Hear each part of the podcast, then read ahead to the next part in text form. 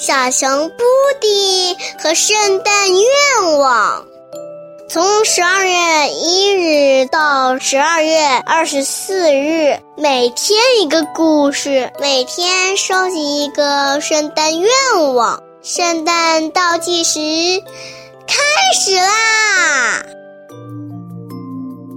十二月五日，哎呦，布迪差点摔一跤。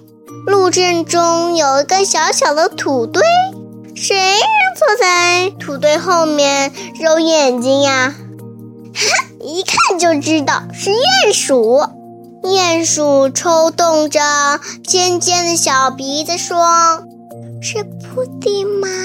我的视力真的是一天比一天差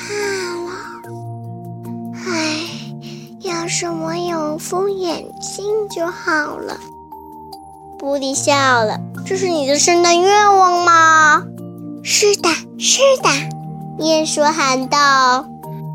要是有了眼镜，我就能看得清清楚楚了。